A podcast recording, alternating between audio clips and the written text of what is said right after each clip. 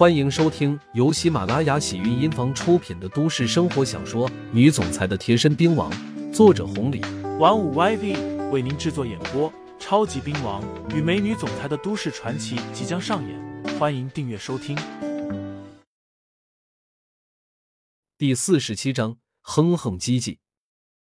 刘牧阳跟着崔乐成出去了，朱宇和韦东城又骂了一句，然后说道：“装什么装？不就是个开场子的吗？再说了，是不是老板还不一定呢？这场子极有可能是彪哥、单炮他们弄去了呢。”这边阮小贝拉着一张脸站起来说道：“朱宇、韦东城，你们什么意思啊？别说刘牧阳是我同学了，就是普通朋友，你们也不该这样对他啊，有点针对的意思了。你们太没意思了。”孟景丽弱弱的问道：“对啊，宇哥，你们这是到底咋了？”杨欢笑道：“还看不出来吗？从一开始我就知道他们是故意的了。故意的。”那到底是怎么回事啊？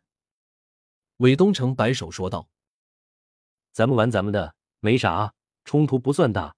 要不然今天宇哥能这么轻易的饶了他，就是之前金虎欢的时候，咱们几个人跟着朱宇他叔过来玩过一次，和那什么小薇柱子他们发生了点摩擦，后来就是和这小子碰撞的，挺冲的一个人。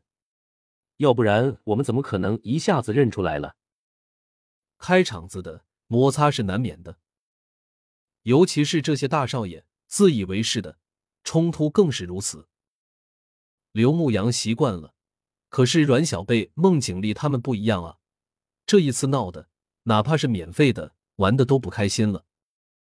刘牧阳跟着崔乐成出去了，走到了尽头，这才问道：“崔队长，啥事情？”“没，那个杨哥，我刚经过你们包间，听到了那几个小子的说话。”不是太中听，我看你也没反驳啥的，可能是朋友或者认识啥的。不过你坐在那也没啥好聊的，所以我就自作主张这么跟你说了。崔乐成有些尴尬的说道：“哦，那事儿啊，没啥，很久之前摩擦过吧，都是一些小孩子，不和他们一般见识了。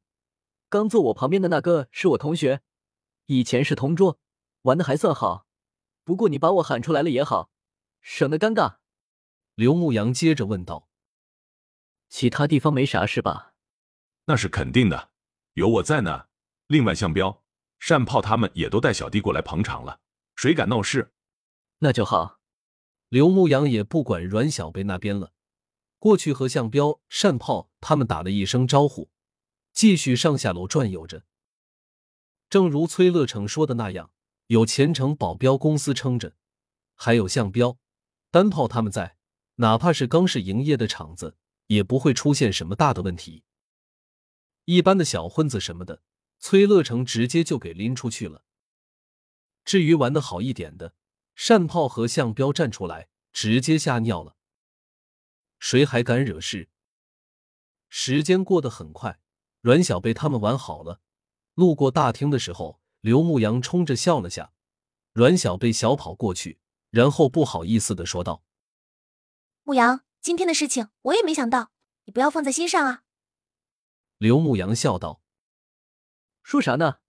我又不是小孩子了，今天见到你们，我也挺高兴的。”那就好，我就知道你不会和他们一般见识，要不然以你的性格，早就动手了。不会，哪能随随便便的动手？这点面子还是要给你的。